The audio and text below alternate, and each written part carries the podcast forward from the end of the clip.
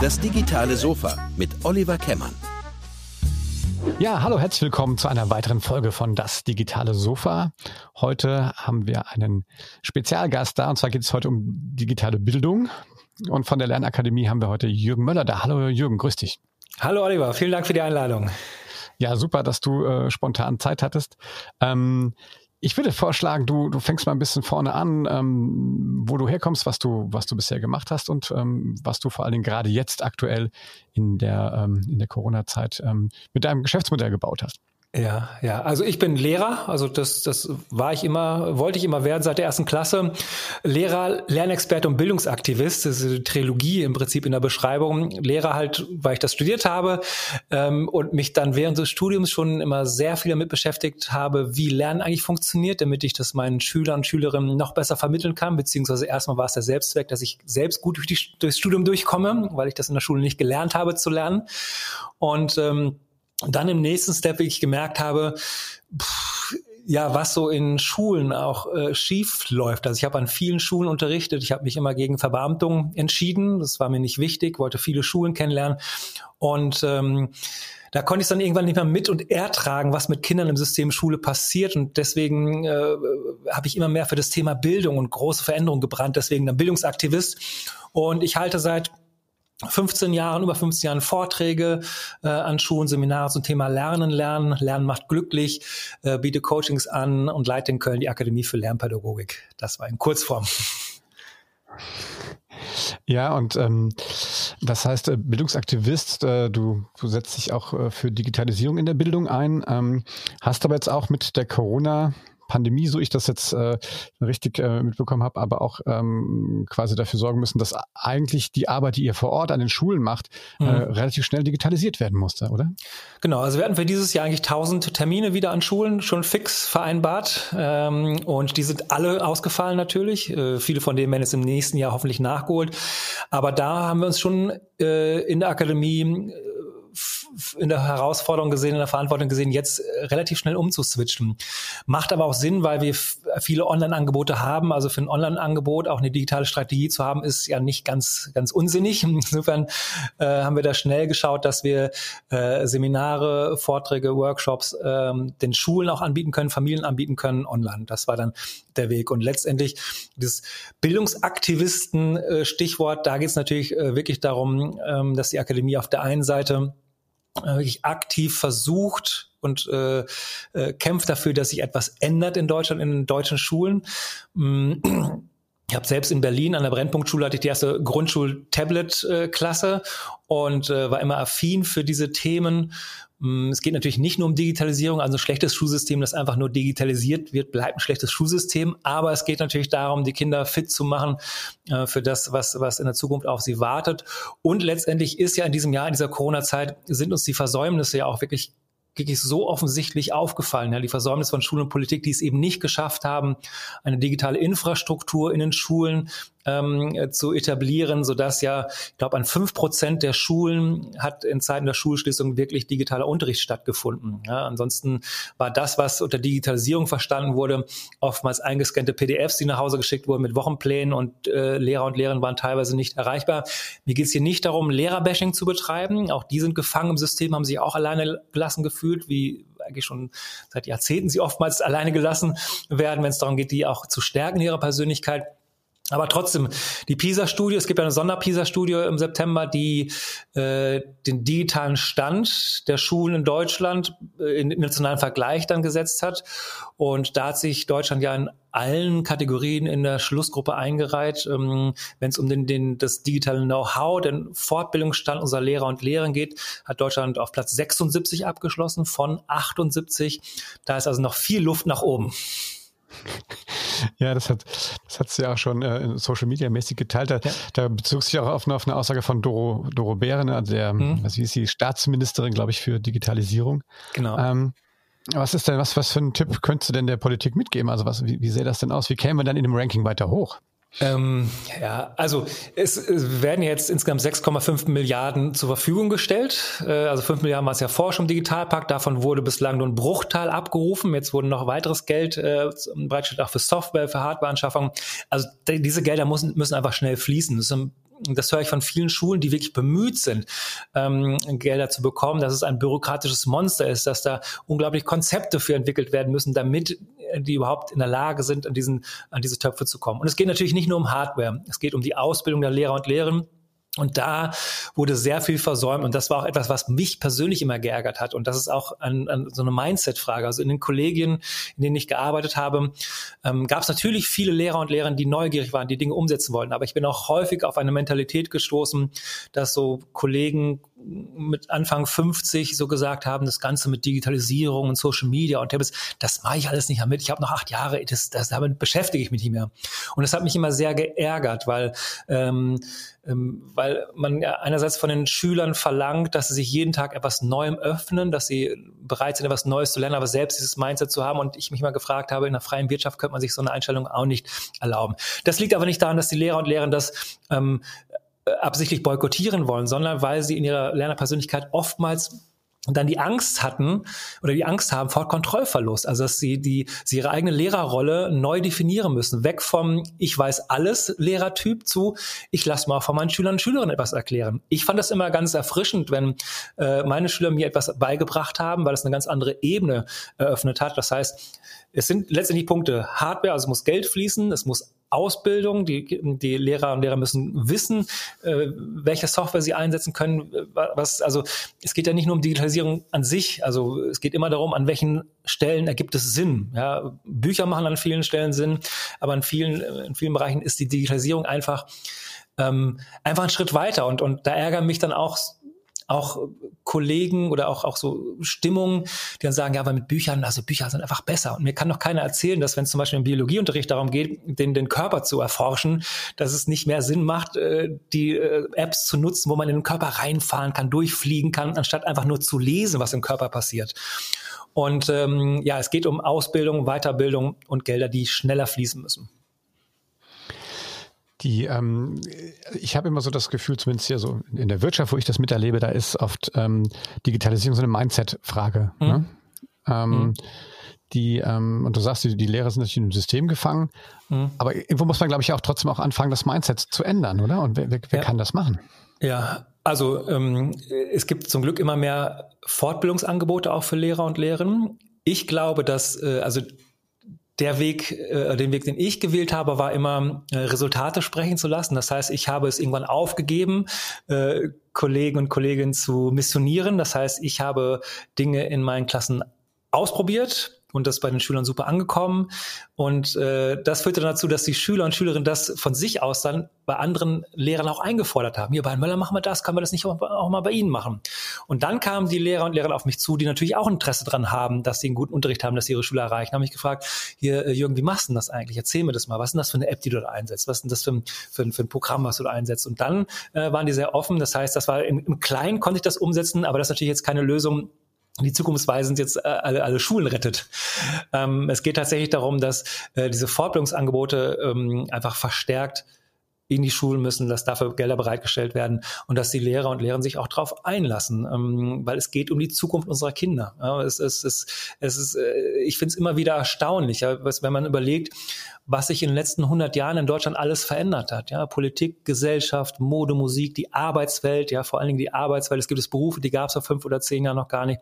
Und das geht in der Geschwindigkeit so weiter. Wenn man sich dann überlegt, wie wird oder wie wenig sich Schule in den letzten 100 Jahren verändert hat, nämlich fast gar nicht, ist ja immer noch das gleiche System. Ja? Also und ist damals einfach unter völlig unterschiedlichen äh, gesellschaftlichen Bedingungen entstanden. Und äh, Schule bereitet unsere Kinder auf eine Welt vor, die schon längst nicht mehr existiert. Und da ist Digitalisierung, wenn es immer darum geht, wir sollen die Kinder da abholen, wo sie sind. Die sind ja schon da, die sind in den sozialen Netzen, die nutzen die Technik. Oftmals aber eben nicht verantwortungsbewusst. Und da ist unsere Pflicht, die Kinder da abzuholen und ob uns das nun passt oder nicht, die Digitalisierung werden wir nicht aufhalten. Und insofern geht es darum, die Kinder darauf vorzubereiten. Und das ist die Verantwortung von Eltern, aber eben auch von Schule. Ja, geht ja auch darum, ich glaube, die Kinder auch zu, also zu eigenständigem Lernen ja auch zu mhm. erziehen. Mhm. Ich glaube, das ist ein bisschen noch so das, das Konzept, ähm, ähm, das du ja auch mit deiner, mit deiner äh, Einrichtung quasi ja verfolgst. Vielleicht kannst du da mal kurz ein bisschen erzählen, was du bei der Lernakademie heißt, richtig? Mhm. Genau. Ja, auf der einen Seite natürlich die große, die große Vision, dass äh, wir wirklich ähm, das Bildungssystem mit verändern, indem wir ganz viele Menschen, ganz viele Eltern inspirieren, dass der Druck auf Politik stärker wird. Mein persönliches Ziel ist ja, dass kein Kind beim System scheitert, sondern das System scheitert, so wie es jetzt ist. Aber von diesen großen Visionen haben unsere Kinder ja nichts, die jetzt in der Schule sind. Ähm, und deswegen geht es mir auch darum, dass man den Kindern, die jetzt in der Schule sind, dass man ihnen auch jetzt die Unterstützung zukommen lässt, die sie brauchen, um mit den Anforderungen, die jetzt an sie gestellt werden, ob uns sie nun passen oder nicht, besser klarzukommen. Und da unterstütze ich ähm, Kinder vor allem darin, ähm, das Lernen wieder als das zu empfinden, äh, als was es eigentlich da ist. Also äh, Kinder lernen gerne. Also jedes Kind lernt gerne. Das Gehirn ist darauf programmiert, ganz viel lernen zu wollen. Unsere Kinder sind alle, äh, bevor sie eingeschult werden, äh, treibt sie diese kindliche Neugierde an. Ja, die wollen die Welt entdecken, die Welt erobern. Ja, die stellen wahnsinnig viele Fragen. Ja, also, also meine Jüngste ist gerade auch in einer Phase, in der sie wahnsinnig viele Warum-Fragen stellt. Und das kann mitunter für mich als Papa auch mal schon anstrengend sein, wenn man nicht auf jedes Naturphänomen sofort die wissenschaftlich korrekte Antwort parat hat und ähm, oder kindgerechte Antwort parat hat. Aber es ist natürlich eine unglaubliche Freude, ähm, äh, meiner Jüngsten dabei zuzusehen, wie sie die Welt entdeckt. Neugierig, wie sie gar nicht merkt, dass sie lernt, weil es nicht am Schreibtisch stattfindet. Und diese kindliche Neugierde aufs Lernen, die Freude am Lernen, die beizubehalten, das geht natürlich viel über Persönlichkeitsentwicklung, die Kinder zu stärken, weil ähm, das, was Kinder in der Schule oftmals erleben, ist, äh, dass dieser eigentlich positive Lernbegriff negativ überschrieben wird durch schulische Erfahrung. Ja? Alle Kinder ähm, äh, machen ihre Erfahrungen. Die Erfahrungen in der Schule sind für viele Kinder negativ, weil die, weil wir in einem Fehlersystem leben. Ja, also es wird immer über Fehler gesprochen. Und dadurch verlieren die Kinder wirklich auch so den Blick für ihre eigenen Stärken, für ihre eigenen Potenziale. Und in meinen Coaches, in meinem Lerntraining geht es genau darum. Also ich mache keinen Nachhilfeunterricht, weil also die meisten Schwierigkeiten, die unsere Kinder in der Schule haben, die liegen nicht im kognitiven Potenzial begründet, weil sie nicht in der Lage werden, Deutsch oder Mathe zu verstehen, sondern weil sie nicht gelernt haben zu lernen. Und das ist dann auch kein Problem der Motivation, sondern der sogenannten Volition, das ist die Umsetzungskompetenz. Das heißt, es geht im Grunde darum, um Konzentration, um Motivation, um Lerntechniken, Selbstständigkeit, ähm, die, die, das sind die Grundlagen für lebenslanges Lernen und die Kinder dürfen noch ein Leben lang lernen. Es endet ja nicht mit dem Ende der Schulzeit, danach geht es erst richtig los. Danach entscheiden sich die Kinder für einen bestimmten Weg, für, einen, für eine Ausbildung, für einen Beruf und die Kinder dafür fit zu machen, das ist meine Arbeit. Ja, und das sage ich mal aus, aus, aus Unternehmersicht, muss ich ja sagen, ist das ja Gott sei Dank, gibst du dir da Mühe, weil ich glaube, wir brauchen in Unternehmen ja unbedingt Mitarbeiter, die äh, das genau können, ne? lebenslanges ja. Lernen. Ich habe momentan so das Gefühl, aus der Schule äh, oder in der Schule werden, werden Leute quasi ähm, an der Stelle so erzogen, wie wir, und wir müssen sie in den Unternehmen wieder umerziehen. ja. ja und ja. ja das ist ja auch, nach wie vor werden meiner Meinung nach die Schwerpunkte in, in, in Schule vollkommen falsch gesetzt. Ja, also ähm, wir haben uns so dran gewöhnt, weil Schule halt immer so war. Aber warum muss immer noch so Fächer? Also außerhalb von Schule ist kein Problem der Welt nach Fächern aufgeteilt. Aber es gibt immer noch 45 Minuten Physik, 45 Minuten Chemie, 45 Minuten Informatik hintereinander. Ja, und ähm, wenn wir uns überlegen, was alles vermittelt wird an Wissen, also es geht mir nicht darum, dass ich jetzt einfordern, dass kein Wissen mehr vermittelt wird. Es ist wichtig, dass unsere Kinder Wissen haben und dass nicht komplettes Wissen auf Wikipedia und, und Google-Server ausgelagert werden. Es ist wichtig, dass unsere Kinder auch Wissen im Kopf haben, damit Wissen miteinander verknüpft wird, damit sie eine Urteilsfähigkeit bilden. Aber ähm, Olli, was glaubst du denn, wie viel Prozent du von dem Lernstoff, den du früher in der Schule gelernt hast, ähm, äh, mittlerweile vergessen hast? 95 Prozent. Ja, 95 Prozent. Aber 80 Prozent, ja. aber eine Menge. Ja. Das ist 95 Prozent und, und dafür wurde ja. so ein Riesenaufwand betrieben. Ja, also Ernst, und, 95 Prozent? Es sind 95 Prozent. Hm? Es sind 95 Prozent. Und ähm, ja. super geraten, also hast eine gute Urteilsfähigkeit ausgebildet. ähm, aber tatsächlich glauben diese Zahl viele Eltern nicht, weil die sagen, ja, ich kann doch noch lesen, schreiben, rechnen, das kann ich doch alles noch, das ist doch mehr als 5 Prozent. Nein, es sind genau die 5 Prozent, die relevant sind, weil Lesen und Schreiben, das mache ich ja tagtäglich. Rechnen eigentlich auch noch, auch das wird ein bisschen weniger natürlich, ähm, aber letztendlich lesen ist ja auch nur, dass ich einmal die Buchstaben gelernt habe und danach geübt habe. Aber wenn wir an alle Unterrichtsstunden zurückdenken, das sind je nach äh, Schulkarriere circa 15.000 Unterrichtsstunden, die jeder von uns gehabt hat. Wenn wir an alle Lehrermonologe zurückdenken, alle Arbeitsblätter, alle Buchseiten, dann ist 95 Prozent durchaus realistisch. Das heißt, der reine Lernstoff ist, ähm, ist für den weiteren Verlauf anscheinend nicht so relevant des Lebens, ja, weil wir es uns anscheinend erlauben können, äh, das zu vergessen. Was wichtig ist, was nicht vergessen wird, ist die Erfahrung, die wir mit dem Lernen machen. Und wenn Kinder sich wenig zutrauen, die Freude am Lernen verlieren, auch die Freude an der Herausforderung, ist das natürlich etwas, ähm, was fürs, fürs Leben total prägt. Also das Gefährlichste, was unseren Kindern passieren kann, ist nicht, dass sie mal in Mathe oder Deutsch mal schlechte Noten nach Hause bringen oder mal langsamer sind. Das Gefährlichste, was passieren kann, dass sie ihre Freude verlieren und die Freude an der Herausforderung, weil dann passiert genau das, was du eben schreibst. Die, äh, diese, äh, die Menschen, die Kinder, die äh, jungen Erwachsenen gehen in Unternehmen und bleiben komplett unter ihrem Potenzial, weil sie sich nicht zutrauen, weil sie so getriggert, so geprimed werden, ähm, dadurch, dass sie nach der Schulzeit sehr viel darüber wissen, was sie alles nicht können, aber sehr wenig darüber wissen, was sie alles können. Und, ähm, und das ist ja wissenschaftlich bewiesen. Traut man sich wenig zu, Schafft man wenig, traut man sich viel zu, schafft man viel. Und da findet viel zu wenig äh, statt, ähm, dass unsere Kinder auf die Zukunft im Wandel vorbereitet werden. Und das höre ich von vielen Arbeitgebern und Arbeitgeberinnen, ähm, dass sie nicht zufrieden sind mit den Kompetenzen, die vermittelt werden und tatsächlich teilweise bei Null anfangen müssen. Wenn es um so wichtige Kompetenzen geht, äh, vor allen Dingen um die Zukunftskompetenzen. So Kreativität, out of the box denken, lösungsorientiertes strategisches Denken, äh, all, all diese Themen haben viel zu wenig Platz im, im, im regulären Unterricht. Ja, ich glaube auch, ne, was, was, was, wo sich ja gerade auch die Unternehmen gerade wieder umstellen, ist ja sozusagen von der vertikalen zu einer horizontalen ähm, Kommunikation äh, zu kommen. Ne? Also mhm. genau dieses, einer sagt mir, was ich zu tun habe, und dann mache ich das und ist wieder richtig oder falsch. Wir mhm. wollen ja, dass die Leute heute äh, eigenständig arbeiten, eigenverantwortlich arbeiten, weil einfach die Welt auch so komplex ist. Ich ja. kann denen gar nicht mehr sagen, was ist. Und äh, die Kinder starten ja quasi jetzt schon in eine deutlich komplexere Welt, als wir das damals noch sind.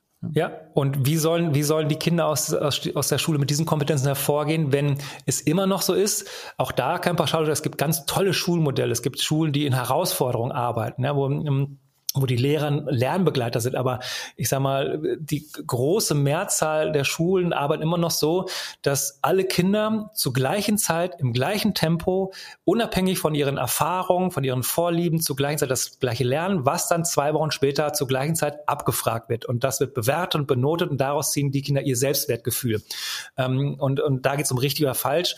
Und äh, die Kinder sind im ständigen Bewertungssystem ab dem ersten Tag ab dem sie in der Schule sind, sind sie im Bewertungssystem zum ersten Mal in ihrem Leben. Sie werden minütlich bewertet für das, was sie machen. Ähm, und das, das führt dazu, dass unsere Kinder Ängste vor Fehlern entwickeln, also wirklich eine, diese Fehlerkultur so, so, so entscheidend ist. Und dadurch trauen sich auch weniger zu, mal auch anders zu denken, auch andere Lösungsvorschläge zu machen, weil sie immer Angst haben, bewertet zu werden, und zwar als falsch bewertet zu werden. Da gibt es andere Ansätze in anderen Ländern. Ähm, Neuseeland noch letztens mit einer Kollegin gesprochen. Da ist es zum Beispiel so, dass äh, da in den Federmäppchen Tintenkiller und Radiergummi verboten sind, weil Fehler nicht sind, was man, was man beschämt wegradieren muss ähm, oder auskillern muss. Und da sagen die äh, Lehrer und Lehrerinnen zu den Kindern, was für ein wunderbarer Fehler. Ich freue mich für dich, dass du noch weiter lernen darfst. Dein Gehirn darf noch wachsen. Das ist einfach eine ganz andere Herangehensweise. Und genau diese Menschen, wenn es darum geht, wirklich lösungsorientiertes Denken äh, zu formen, Kreativität, strategisches Denken, also das findet ja in, in einem normalen Unterricht wenig statt, dass dafür einfach Platz geschaffen wird.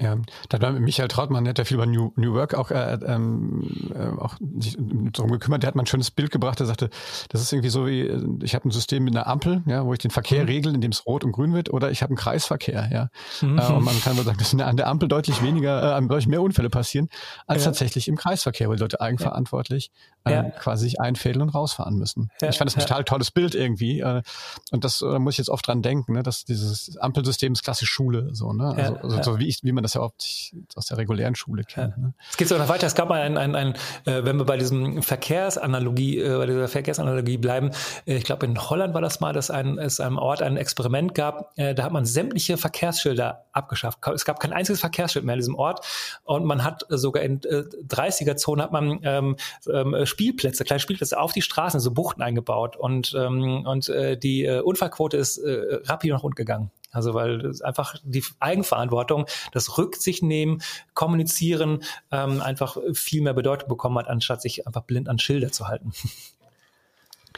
Ähm, was ich, was ich auch in dem Kontext spannend finde, dass ich bin, ich bin so ein Fan von Alfred Adler. Der hat mhm. ein Schulsystem, ich weiß nicht, ob der das, der hat vor über 100 Jahren, 100, 1915, also glaube ich schon Schulsysteme gemacht und hat immer gesagt, die, oder entwickelt und in Österreich, glaube ich, auch eingeführt nach dem, nach dem äh, Ersten Weltkrieg und sagt, also der Lehrer ist der Freund des des Schülers und ähm, im Prinzip die, die Schüler müssen zu selbstständigen Individuen erzogen werden. Mhm. Und das ist ja wirklich richtig alt und manchmal vermisse ich das total, ne? Mhm. dass die ne, dieses selbstständig durch den Autokreisel fahren. Also ja. wo ist das, wo ist das verschütt gegangen? Hast du da eine Idee? Also was ist da passiert? Das gab es ja mhm. schon mal eigentlich. Ja, spannend auch, dass, dass wir uns auch daran gewöhnt haben, dass wir einmal äh, in diesem Zitat eine Selbstständigkeit und Erziehen, das heißt, wir ziehen etwas aus den Kindern raus oder geben etwas rein, anstatt also um, geht ja eher so um, um Beziehung statt Erziehung. Ähm, das ist so der Schlüssel. Und das glaube ich, ja, es ist nicht verloren. Also im System Schule ist es, äh, war es noch nie so wirklich da, weil es früher auch nicht gebraucht wurde. Ja, und man hat sich so dran mhm. gewöhnt. Und es ist einfach, ich bin ja selbst Lehrer und bin und habe versucht, von innen etwas zu verändern. Das ist einfach unglaublich schwierig, wenn das von oben anders vorgelebt wird. Und ähm, ähm, ich, ich glaube, von innen etwas zu verändern. Ähm, natürlich kann man sagen, äh, Veränderung ist sehr schwierig, wenn viele Lehrer und Lehrerinnen äh, in verbannten Strukturen stecken. Ja, ich meine, das ist ja, also wenn ich zum Beispiel höre, dass zwei Drittel der jetzigen Lehramtsstudenten mit als Hauptgrund angeben, warum sie Lehrer werden wollen, dass sie verbeamtet werden möchten. Und ich will das nicht werten. Das ist nichts Schlimmes, das, diesen Wunsch zu haben, weil das ein Wunsch nach Sicherheit ist in diesen unsicheren Zeiten. Ich frage mich nur, ob da falsche Anreize geschaffen werden, ob das dann genau die Lehrer anzieht, die eine Veränderung ähm, herbeiführen wollen in diesem System, die auch brennen für solche Themen. Und, äh, und ich glaube einfach, dass insgesamt hm, Schule ist einfach ein äh, ganz spannendes Biotop an, an, an Persönlichkeiten, die zusammenkommen. Vor allen Dingen sind Lehrer und Lehrerinnen, ohne jetzt immer, also die Systemfrage ist größer, aber was wirklich an Menschen, also es geht ja auch um die Menschen, die im System arbeiten. Und das sind ja natürlich oftmals Lehrer und Lehrerinnen, die ihr Leben lang nur Schule gesehen haben, als Schüler, als Schülerin im Studium und dann in der Schule. Das heißt, so der Blick für New Work, für, für wie Unternehmen funktionieren, ähm, äh, das ist, äh, das erleben viele Lehrer und Lehrerinnen gar nicht, ja. Also die erleben das dann so, dass ab dem zweiten Staatsexamen sie in ihre Klassen gehen, die Tür wird zugemacht, es gibt keine Supervision mehr, es gibt äh, ähm, ähm kein wirklicher Fortbildungsdruck mehr, kein, keine, keine Angst mehr, etwas äh, ne, ähm, ähm, nicht mehr gut genug zu sein in der Schule. Es gibt keinen Kontrollmechanismus mehr. Es geht nicht darum, dass die Lehrer kontrollieren möchte, aber eine Offenheit würde ich mir wünschen. Wenn ich an neue Schulen gekommen bin, ich bin ja, habe ja alle paar Jahre neue Schule besucht, weil ich das deswegen auch der Grund, warum ich mich wie ich persönlich gegen Verbeamtung entschieden habe, weil ich frei sein wollte als Lehrer und ganz bewusst an Schulen unterrichten wollte, äh, die ich mir ausgesucht habe. Und da war wirklich vom Privatgymnasium über Grundschule bis eben Brennpunktschule in Berlin, Neukölln, alles dabei. Und ähm, äh, da habe ich es eben äh, oft erlebt, dass, dass äh, Lehrer und Lehrerinnen überhaupt nicht bereit waren, überhaupt, dass ich bei denen hospitiere, weil die so verschlossen waren. Also ich wollte immer viel auch lernen, weil ich Lernen einfach super finde. Ich lerne einfach gerne. Und wenn man dann andere Lehrer gefragt hat, ja, kann ich mal reinkommen in den Unterricht? Ah nee, heute ist nicht so gut. Ich gebe nur Klassenarbeit zurück oder ich habe auch nichts Besonderes vorbereitet. Das heißt also, diese, diese Unsicherheit auch da, das machen die nicht absichtlich, sondern es geht darum, dass sie wenig gestärkt sind in ihrer eigenen Lehrerpersönlichkeit und, und Angst davor haben, ähm, kontrolliert zu werden oder dass jemand sieht, dass sie einen schlechten Unterricht machen. Und darum geht's mir ja gar gar nicht, aber dieses Mindset habe ich sehr häufig ähm, erlebt. Unabhängig davon, dass ich auch so ein Mindset erlebt habe, wie äh, Jürgen, wenn du hier in der Schule überleben möchtest, musst du eine Scheißegal-Einstellung den Schülern gegenüber entwickeln. Ansonsten wird das hier gar nichts.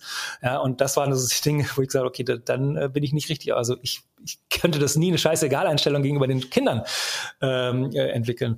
Und ähm, ja, das sind so die, die, die Bausteine. Also natürlich, was von der Politik vorgegeben wird, aber letztendlich, was auch gelebt wird, was die Menschen im System machen. Und ich, ich behaupte, dass nahezu alle Lehrer und Lehrerinnen ähm, absolut engagiert, motiviert, idealistisch in den Lehrerberuf gegangen sind. Das heißt, irgendwas passiert mit denen im System Schule, dass es eben bei so vielen verloren geht. Und nicht ohne Grund haben einfach eine hohe Burnout-Quote. Ähm, das ist einfach ein sehr herausfordernder Job und die Lehrer und Lehrerinnen werden da oftmals alleine gelassen auch.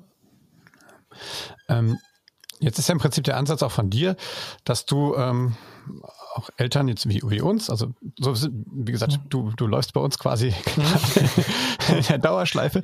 Nein, weil ich gesagt habe, okay, also das bricht mir auch manchmal das Herz, wenn man die Kids sieht, ja, wie die, wenn man weiß, das sind irgendwie aufgeweckte Kinder und die, ja. die sind total neugierig machen und tun, dann kommen die aus der Schule und dann haben sie hier irgendwie vier und sind total frustriert und so weiter und man sagt, okay, aber irgendwann kommt man an einen Punkt, wo man sagt, ich weiß ja, was da draußen im echten Leben los ist, irgendwas muss ich jetzt tun. Ich kann mich ja nicht mhm. darauf verlassen, dann bin ich auch bei dir, ich kann die Leute ja nicht ändern, die, mhm. die Politik nicht so schnell ändern. Mhm aber was kann ich denn so als Eltern tun? So, dann, und dann, da bist du uns ja quasi ja. ähm, in die Quere gekommen. So, erklär doch mal vielleicht ein bisschen so dein, dein äh, das Modell, also was du, was du wirklich machst. Also was, mhm. wenn man ähm, jetzt bei euch äh, quasi sich dafür entscheidet, mit den Kindern quasi zu arbeiten. Beschreib ja. das mal bitte.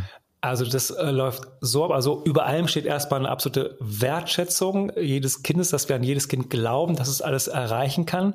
Ähm, ähm, insofern damit setzen wir schon mal einen ganz bewussten Gegenpol. Ganz äh, praktisch sieht es so aus, dass wir mit jedem Kind am Anfang eine sehr umfangreiche Lernanalyse durchführen, wo sie über 100 Fragen beantworten dürfen, die Eltern übrigens auch. Äh, daraus erstellen wir ein, ein, ein Lernerprofil ähm, und schauen uns genau an, wo sind die Schwerpunkte, wo, wo sind die Herausforderungen. Und auf Grundlage dieser Auswertung stellen wir für jedes Kind ein individuelles Lernprogramm für ein Jahr zusammen. Und äh, das heißt, wir unterstützen Familien ein Jahr lang. Es ist kein Crashkurs für zwei, drei Wochen. Das würde nachhaltig nichts verändern. Ja, es ist wie ein paar ja. Methodentage in der Schule. Ja. Und ähm, äh, das läuft dann so ab, dass äh, die Kinder jede Woche ein Lernvideo von mir bekommen mit einem Tipp, einer Methode aus den Bereichen Motivation, Konzentration, Lerntechniken, Selbstständigkeit. Die Eltern bekommen Begleitinformationen in einem Video, dass ich ihnen erzähle, was ich mit den Kindern gerade mache, warum ich das mache, wissenschaftliche Hintergrundinformationen und äh, Tipps, wie sie ihre Kinder dabei unterstützen können. Es geht immer um eine Umsetzung. Das heißt, die Kinder haben immer eine Wochenchallenge pro Woche. Dann gibt es Material zum Downloaden, ich schicke Material nach Hause. Es gibt jeden Tag die Möglichkeit, in die Sprechstunde mit, mit mir zu kommen.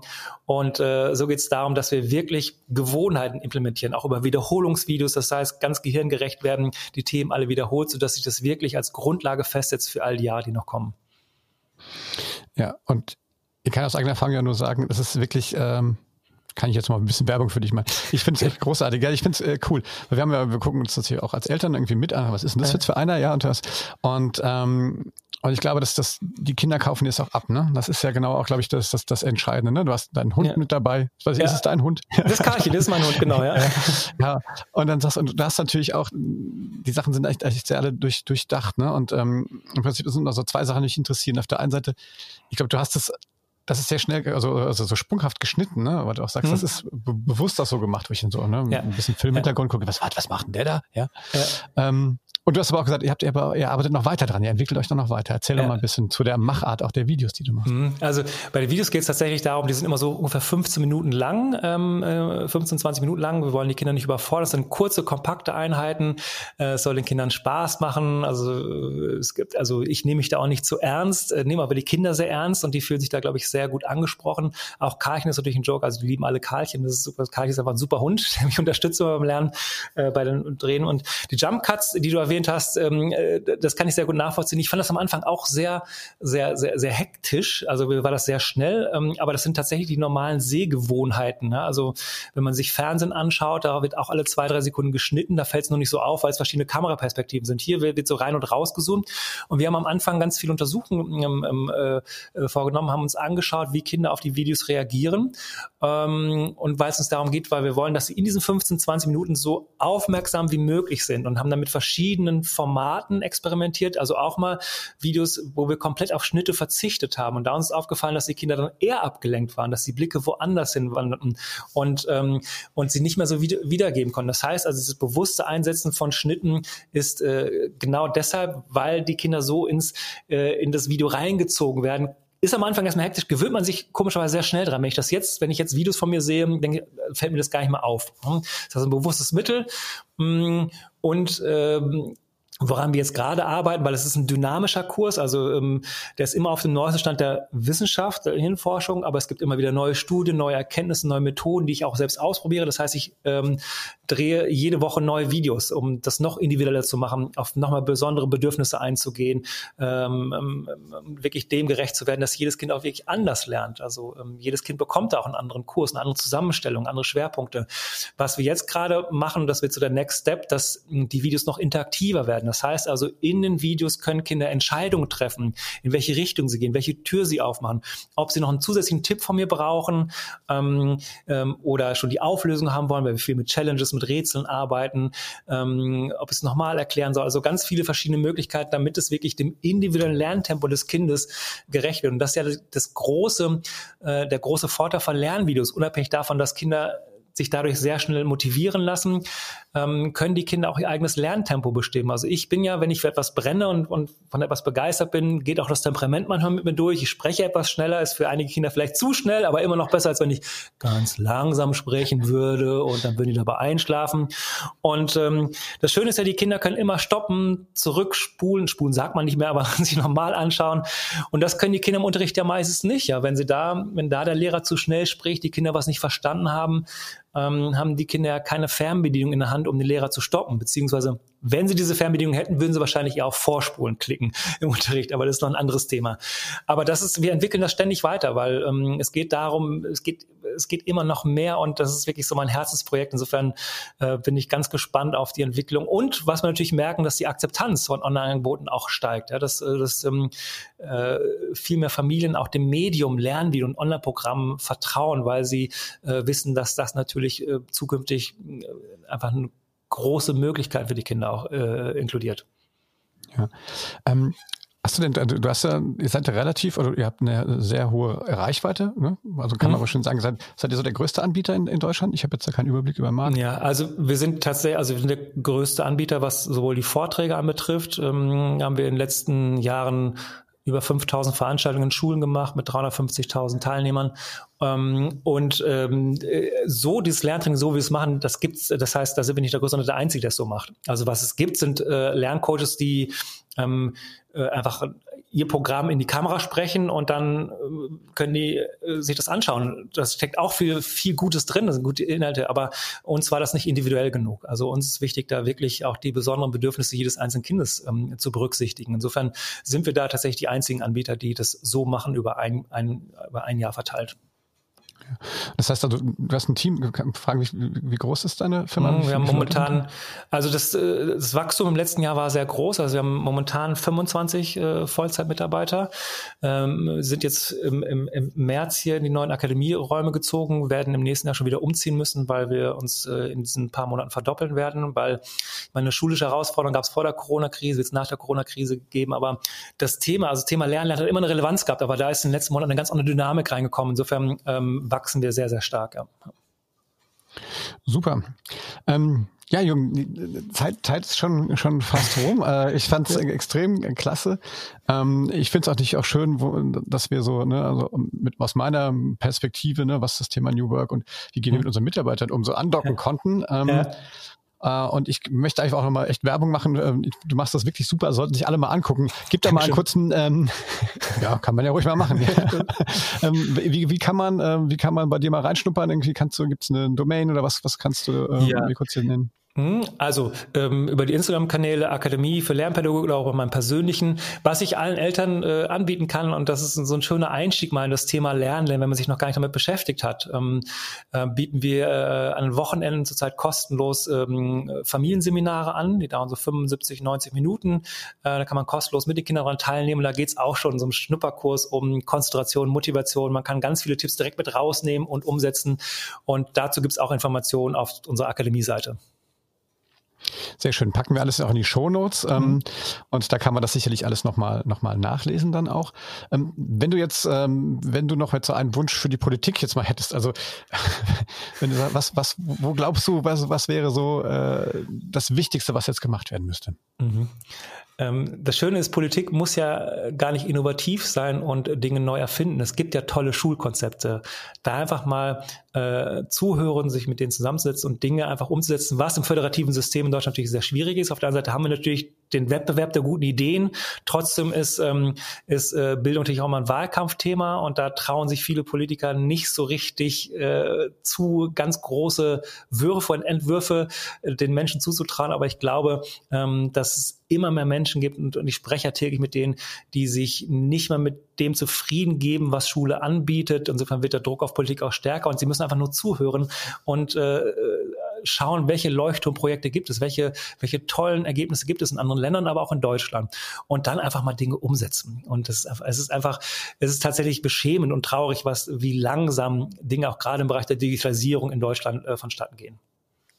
Ja, also Dorobert, wenn du zuhörst, ja, dann tu was.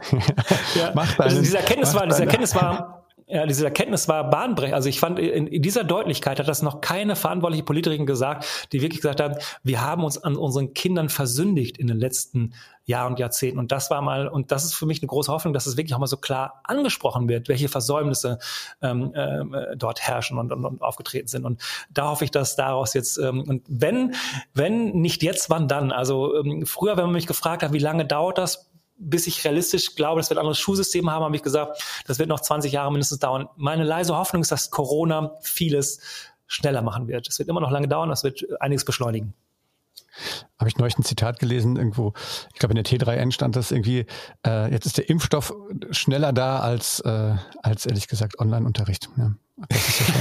Ja echt äh, krass. Aber plötzlich gehen Dinge, ne? Also plötzlich gehen ja, also Homeoffice geht plötzlich, ja. Also äh, alles was was also geht geht ja, ne? Ähm, und, und Dinge und und und, und äh, ja, da wird was passieren. Da bin ich voller Hoffnung und Optimismus. Ja, klar. Ich glaube, und wie gesagt, es liegt ja auch an uns so ein bisschen, an, an, an uns Eltern. Wir können, wir können das mitsteuern. Ähm, Leute wie du, dieses wissenschaftlich natürlich auch aufbereiten, so dass man das auch machen kann, auch den Finger in die Wunde legen und als Aktivist durch die Gegend mhm. äh, gehen. Ähm, ich glaube, auch wir Unternehmer haben einfach auch da eine Verantwortung, dort vielleicht auch eigene äh, Projekte und Maßnahmen auch zu machen. Ich habe mir mhm. in, in dieser Podcast-Reihe auch schon oft noch mit, mit Leuten unterhalten, die, ähm, die wirklich versuchen, auch äh, in die Schulen zu gehen und dort was mhm. zu machen. Also ich glaube, ähm, aufs System schimpfen ist die eine Sache, äh, ja. aber das andere, es gibt genug, was man selber machen kann, glaube ich. Und ja. ähm, ja. wenn, wenn ihr, lieben Hörer und Hörerinnen da draußen äh, Ideen habt, dann schreibt die einfach bitte irgendwie in die Kommentare ähm, oder schreibt auch direkt ähm, dem Jürgen. Ähm, ich habe hier noch eine gute Idee. Freut sich bestimmt auch, wenn es da Input gibt.